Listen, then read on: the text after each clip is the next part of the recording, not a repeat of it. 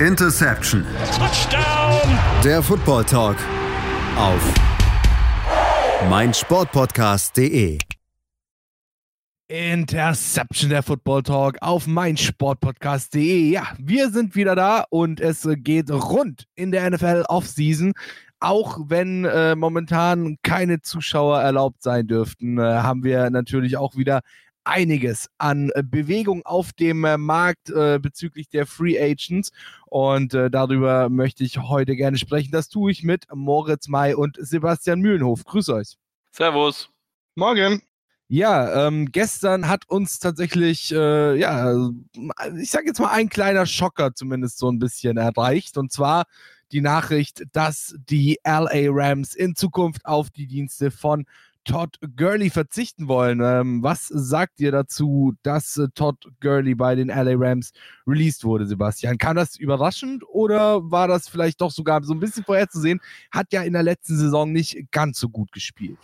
Ja, das stimmt natürlich. Ähm, ich bin mir aber nie ganz sicher, ob es nur an seinem Knie lag oder nicht, dass nicht vielmehr darin, dass man ihn einfach sehr selbst sich limitierte, dass man nicht sicher war, wie fit ist er mit seinem. Eigentlich so ein bisschen so den Eindruck, den ich gewonnen habe, weil man hat es gesehen am Ende des Saison hat er mehr Steps bekommen, hatte bessere Zahlen aufgelegt, deswegen hat man eigentlich gesehen, dass er wieder fit gewirkt hat. Jetzt hat man ihn entlassen, ähm, um einfach Cap Space zu sparen, denn man wollte ihn eigentlich traden, aber keiner war bereit, diesen Vertrag, den er mal vor zwei Jahren bekommen hat, ähm, aufzunehmen.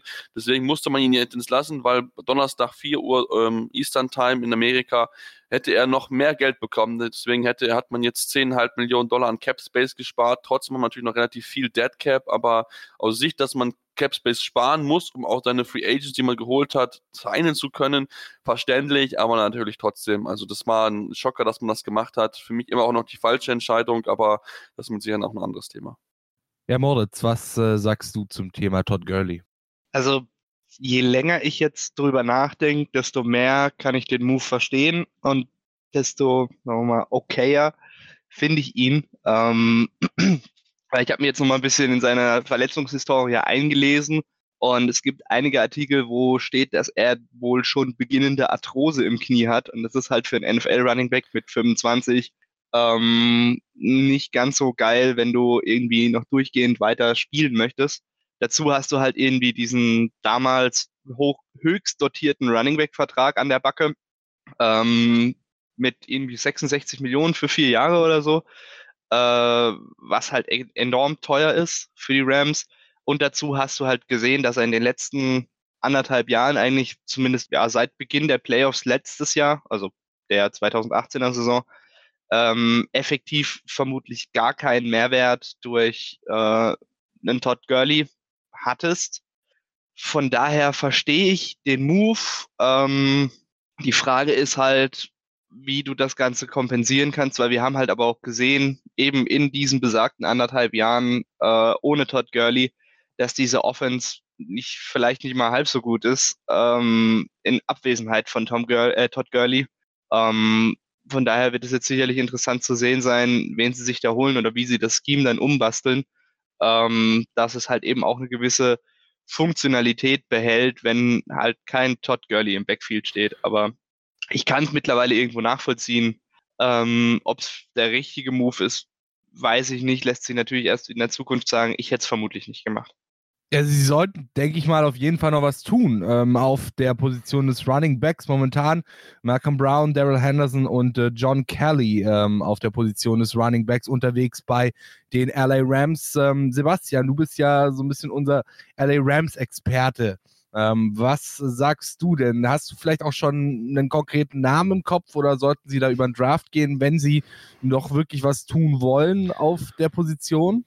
Naja, sie müssen fast zwangsläufig über den Draft gehen, denn irgendwie einen größeren Namen sein kannst du erstmal nicht mehr, weil es kaum noch Namen natürlich auf dem Markt gibt und zweitens hast du halt riesengroße Cap-Probleme. Das ist natürlich ein Riesenthema bei den Rams, deswegen war es mit Sicherheit auch das Thema, dass man jetzt schon wie gesagt, vor diesem ominösen 4 Uhr Termin am Donnerstag entlassen wollte, um einfach ein bisschen Cap Space einzusparen. Aber natürlich hast du jetzt ein großes Problem. Ähm, ich bin mir nicht sicher, ob sie einen frühen Running Back nehmen. Ich kann es mir eigentlich nicht vorstellen. Dafür sind eigentlich die Needs in der Offensive Line viel zu groß. Dort hast du ähm, einige Leute mit wie einen Andrew Withworth, der schon sehr erfahren ist, aber letztes Mal auch Probleme hatte, zu teuer bezahlt. Und die anderen Spieler sind nicht so äh, NFL Starter approved so ein bisschen. Also da gibt es noch viele junge, unerfahrene Spieler, die mit dabei sind und eigentlich hättest du dort was machen müssen, kannst du aber nicht, weil du entsprechend halt Limitationen im Cap Space hast und deswegen kann ich mir vorstellen, dass vielleicht ein Late Round Pick da drauf gehen wird, aber dem haben eigentlich andere Needs noch zuerst, die adressiert werden müssten, um auch deinen Quarterback Jared Goff zu schützen. Dort hat man auch ein bisschen was umstrukturiert, wenn ich es richtig gelesen hatte, um dort ein bisschen mehr Cap Space zu schaffen.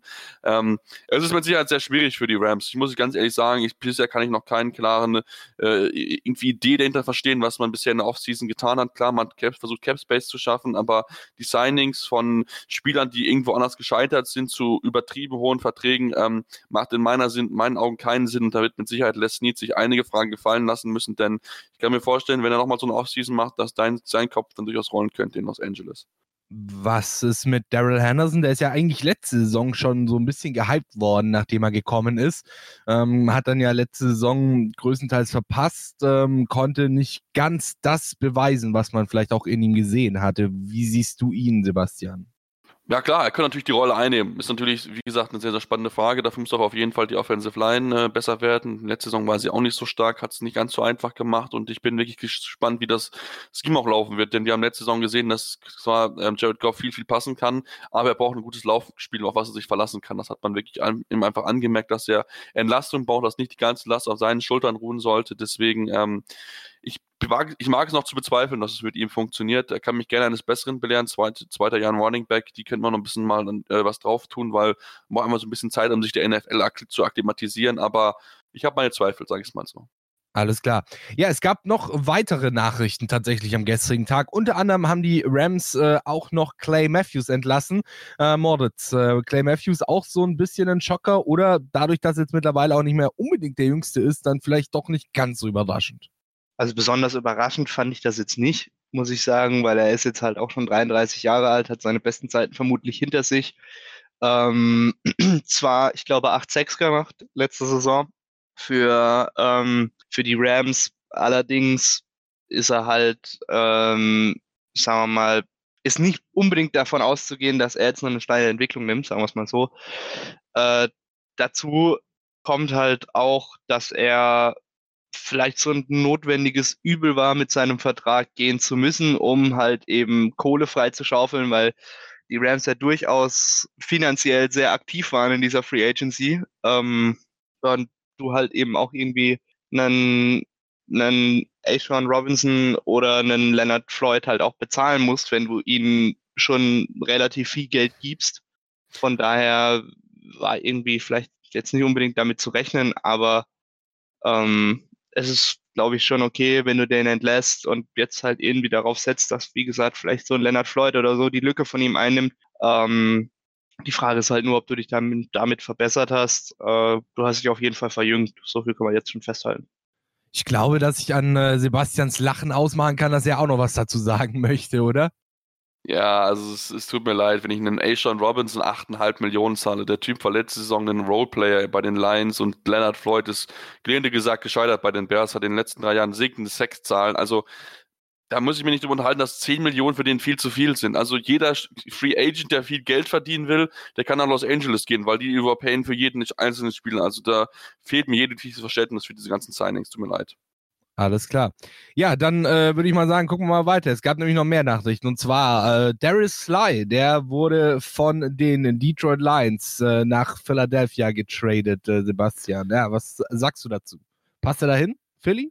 Ja, für Philly ein gutes, gutes Signing auf jeden Fall. Also Darius Slay ist ja dahin gewechselt, weil er und Patricia sich so ein bisschen in die Haare bekommen haben. Hat er ja auch wohl gesagt im Interview, dass ähm, er gerne mit Top-Cornerbacks trainieren wollte, wie einen ähm, äh, Richard Sherman oder so. Aber Patricia hat gesagt, äh, er ist nicht Elite-Class. Und das finde ich ist schon ein ziemlich Understatement, weil für mich Darius Slay schon auf jeden Fall zu den besseren Cornern dieser Liga gehört und durchaus in einer Namen genannt werden könnte mit, mit einem äh, Richard Sherman. Und ähm, nachdem er ja schon letzte, gestrigen Tag sich was geholt hat, aus Lions Sicht war es schon eigentlich zu erwarten, dass man dort ja sich wegbewegt von Darius Slay, weil man Darren Harmon geholt hat und ähm, ja, die, die, Eagles kriegen jetzt, haben dafür abgegeben einen Dritt- und einen Fifth-Round-Pick und kriegen dafür einen absoluten Starter, haben ihm direkt einen neuen Vertrag gegeben, drei Jahre 50 Millionen von 30 garantiert sind, bestbezahlter Cornerback ähm, von dem äh, Average Money her und ähm, für die Eagles absolut richtige Entscheidung, weil genau das nicht angedacht wird und dass man dafür zwei äh, Late Round Picks abgeht oder Middle Round Picks, das können die locker verkraften.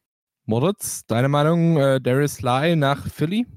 Ja, ich sehe es, glaube ich, ähnlich wie Sebastian. Ähm, für die Eagles ist es eine super Geschichte. Äh, die gehen da auch mal als Gewinner aus diesem Trade raus.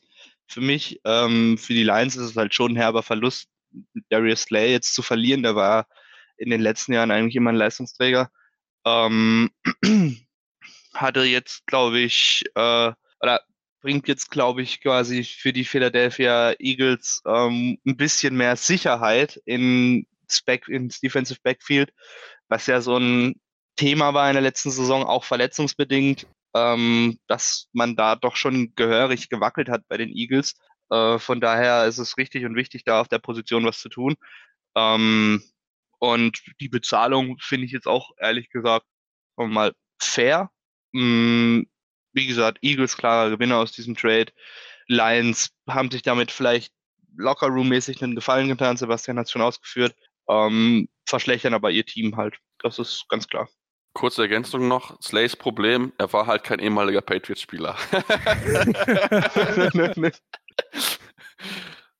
ja, damit äh, machen wir eine ganz kurze Pause und melden uns gleich wieder hier bei Interception der Football Talk auf meinsportpodcast.de. Bis gleich.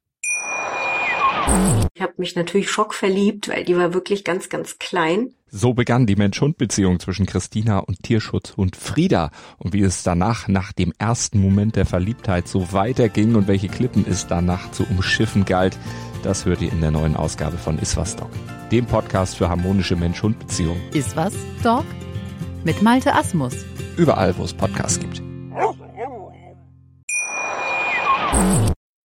Interception der Football Talk auf meinsportpodcast.de. Ja, wir haben gerade eben schon so ein bisschen über äh, Free Agents geredet, über unsere, ich sag jetzt mal, Top Free Agents des äh, letzten Tages, äh, Todd Gurley, Clay Matthews und Darius Slay. Ja, Sebastian Mühlenhof, Moritz May und ich, Patrick Rebin, reden äh, heute so ein bisschen darüber, was am äh, vergangenen äh, Tag der NFL Free Agency passiert ist. Und es ist tatsächlich noch einiges mehr, was da im Busche war und was dann letzten Endes auch vollzogen wurde. Was natürlich auch ins äh, Auge sticht, sage ich mal, ist, dass ein ehemaliger Super Bowl-Sieger released wurde. Ja, Joe Flacco, der ist bei den äh, Denver Broncos rausgeflogen. Ähm, ja, Moritz, glaubst du, dass es für Joe Flacco vielleicht nochmal irgendwo eine Anstellung gibt, zu der er passt? Oder wird das schwierig für ihn dann, was zu bekommen?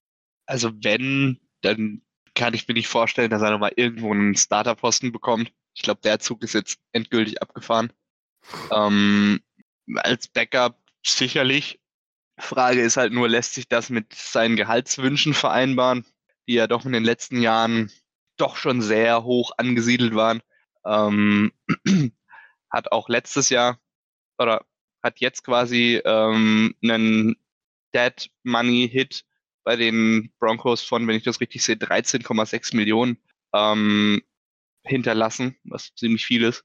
Ähm, genau. Also ich glaube nicht, dass er jetzt nochmal irgendwo eine Anstellung als Starting Quarterback bekommt. Ich glaube, dafür ist das jetzt echt nach elf Jahren NFL mit 35 zu spät.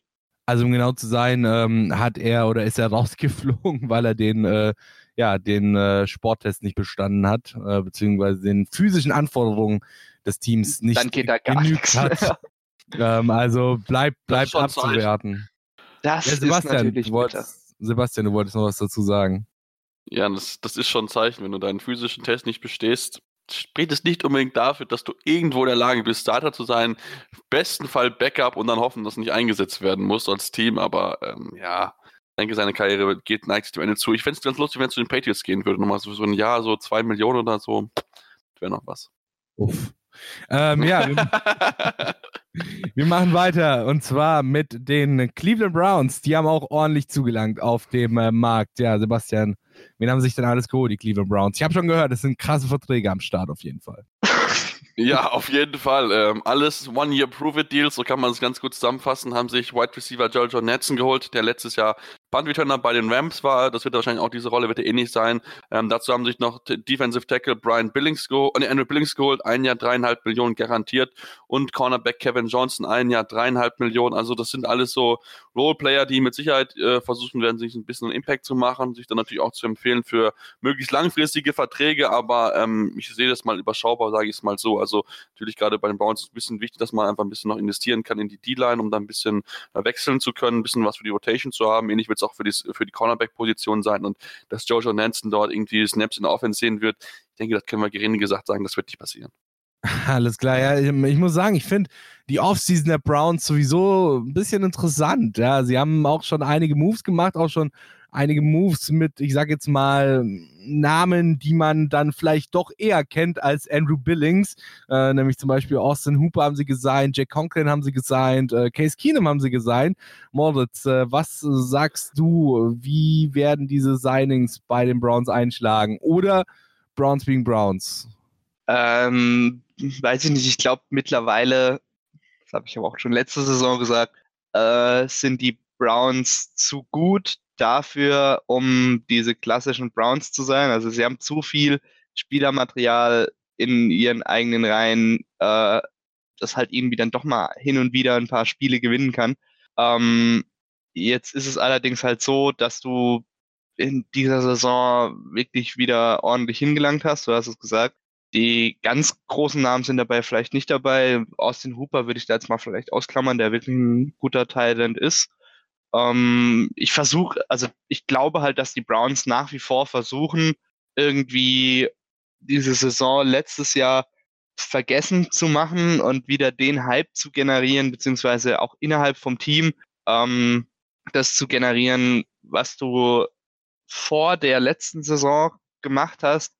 Ähm, ich glaube aber, dass es schwerfällt, das auf jeden Fall. Allerdings muss ich jetzt sagen, dass mir die meisten Signings, die sie getätigt haben, gut gefallen haben. Ähm, ja, also ich glaube schon, dass die Browns nächste Saison eine ordentliche Rolle spielen, aber dass sie jetzt ganz hoch nach den Sternen greifen, davon ist, glaube ich, nicht auszugehen. Alles klar, dann äh, hätten wir noch Devondre Campbell im Angebot ein Inside Linebacker, der zu den Arizona Cardinals gewechselt ist. Ja, Sebastian, äh, Devondre Campbell, passt er zu den Cardinals oder hätten sie vielleicht doch lieber jemand anders holen sollen, der noch auf dem Markt ist? Also ich muss zugeben, also die Cardinals diese Offseason echt viel richtig gemacht haben. Natürlich da angefangen bei dem Trade für die Andrew Hopkins. Und ähm, ja, die Cardinals, sie mausen sich so nach und nach. Klar, ein Jahr, achteinhalb Millionen ist jetzt nicht wenig, was Campbell bekommt, aber ist natürlich auch jemand, der dir sofort Hilfe geben kann, der dich sofort verstärken kann. Deswegen bin ich sehr gespannt, noch wie er dem Team helfen kann. Und für mich sind die Cardinals momentan echt auf einem guten Weg. Und für mich stehen sie aktuell in meinem internen Ranking oder einem viel zu frühen äh, Off-Season-Ranking stehen sie vor den Rams, die damit Platz 4 belegen in der Division Deswegen würde ich sagen, die Cardinals musst du im nächsten Jahr auf jeden Fall auf der Rechnung haben. Oh yeah, lasst uns ein Power Ranking machen am zweiten Tag der Free Agency. Yay! okay. Ähm, Quarterback Mackenzie Alexander, der geht für ein Jahr nach Cincinnati. Äh, ähm, Alexander, genau. Moritz, deine Meinung zu diesem Deal von den äh, Bengals? ja, weiß nicht, ob man dazu eine, eine große Meinung haben kann. Ähm, ein Jahresvertrag. Auf welchem, Platz, auf welchem Platz siehst du denn die Bengals nächstes Jahr nach der Verpflichtung? nach der Verpflichtung katapultiert sie das auf den spektakulären Rang von 32 von 32. Ähm, uh. Nein, keine Ahnung. Äh, Mackenzie Alexander ist sicherlich eine, eine Addition ähm, zum bestehenden zum bestehenden Roster äh, wird seine Rolle finden müssen. Und bevor ich jetzt noch weitere Floskeln raushau, gebe ich lieber zurück. Also wir können festlegen, die äh, Cincinnati Bengals haben auf, ein, auf jeden Fall einen Cornerback mehr, den sie letztes Jahr nicht hatten. So, das würde ich mal sagen. Äh, äh fasst das Ganze ganz gut zusammen. So. Äh, ja, Sebastian und Alexander, habt ihr beiden noch, äh, habt ihr beiden noch. Ich heiße Moritz! habt ihr beiden noch irgendwelche Deals, über die ihr reden wollt? Ja, also auf jeden Fall, einen müssen wir auf jeden Fall erwähnen haben. Ähm, das ist Safety Haha Clinton Dix, der letzte Saison bei den äh, Browns gespielt hat, geht jetzt für ein Jahr 4 Millionen zu den Dallas Cowboys. Ist mit Sicherheit ein gutes Signing, auch gerade für den Preis kann man sich da überhaupt gar nicht beschweren. Ich denke, Moritz wird sich entsprechend gefreut haben, als das Ganze so stattgefunden ist. Ansonsten sollte man vielleicht noch erwähnen, dass, Quarter, äh, dass Kicker Dan Bailey und auch Backup Quarterback Sean Mannion bei den Vikings bleiben. Zudem noch auch Backup Quarterback Chad Henney bei den Chiefs und das sind so, glaube ich, somit die, die interessantesten Namen, beziehungsweise Moritz bei den Giants gibt es noch was wir unbedingt drüber sprechen müssen. Ja, die, äh, die, die Giants haben Colt McCoy gesigned. Ähm, ich erwarte, dass er innerhalb von dem ein Jahr, wo er da ist, mindestens 20 Touchdowns wirft und äh, eigentlich als Starter in die Saison geht. Nein, Spaß beiseite. Also quasi äh, das, was er bisher auch in der NFL geproved hat. Das genau, ja, ja, genau. Er ist ein proven Winner, zumindest im College Football. Ähm, Nein, also und worüber man. Geilen Namen, ernsthaft. Colt McCoy, Alter. Allein schon für diesen Vornamen würde ich töten. ähm, nein, worüber man ernsthaft sprechen könnte, ist, dass äh, die Saints noch ein bisschen aktiv waren. Ähm, haben bei äh, Tackle Ryan Ramchick und bei Cornerback Marshawn Lattimore jeweils die 50-Year-Option gezogen. Ähm, zeigt doch nochmal, was das für ein starker Draft 2021 war. Äh, 2021, genau. 2021. äh, was das für ein starker Draft vor vier Jahren war. Ähm, dazu kommt, dass sie noch zwei Verträge umstrukturiert haben. Den von Michael Thomas, ähm, der jetzt 10 Millionen in Salary, äh, nee, 10, 10 Millionen Salary als Bonus bekommt. Damit werden 8 Millionen Capspace frei. Und der von Taron Armstead, der 9,65 Millionen Salary als Bonus ausbezahlt bekommt. Und damit werden 7,2 Millionen frei. Weiß ich jetzt nicht, ob das das Geld war, um quasi Platz zu machen für die 50-Option oder ob da noch was Größeres in Planung ist bei den Saints. Auf jeden Fall 15 Millionen über den Daumen gepeilt, haben sie jetzt nochmal einen Cap Space freigemacht durch diese beiden Umstrukturierungen. Alles klar. Also erwähnt vielleicht noch bei Lattimore und Ramsey, die sind 2017 gedraftet worden. Das sind die ersten Spieler ihrer Draft Class, die eine 50-Option bekommen haben. Dankeschön. Bitteschön. Alles klar. Dann äh, denke ich mal, dürfte es das gewesen sein. Der offiziell zweite Tag der NFL Free Agency äh, war spannend, zumindest teilweise. Darüber habe ich gesprochen mit Moritz Cold Mai und äh, Sebastian Mühlenhof. Mein Name ist Patrick Rebin und wir hören uns. Äh, es wird auch die nächsten Tage noch äh, spannend bleiben in der NFL. Bis dahin, Interception der Football Talk auf meinsportpodcast.de. War mir wie immer eine Ehre. Ciao, ciao. Interception. Touchdown. Der Football Talk auf meinsportpodcast.de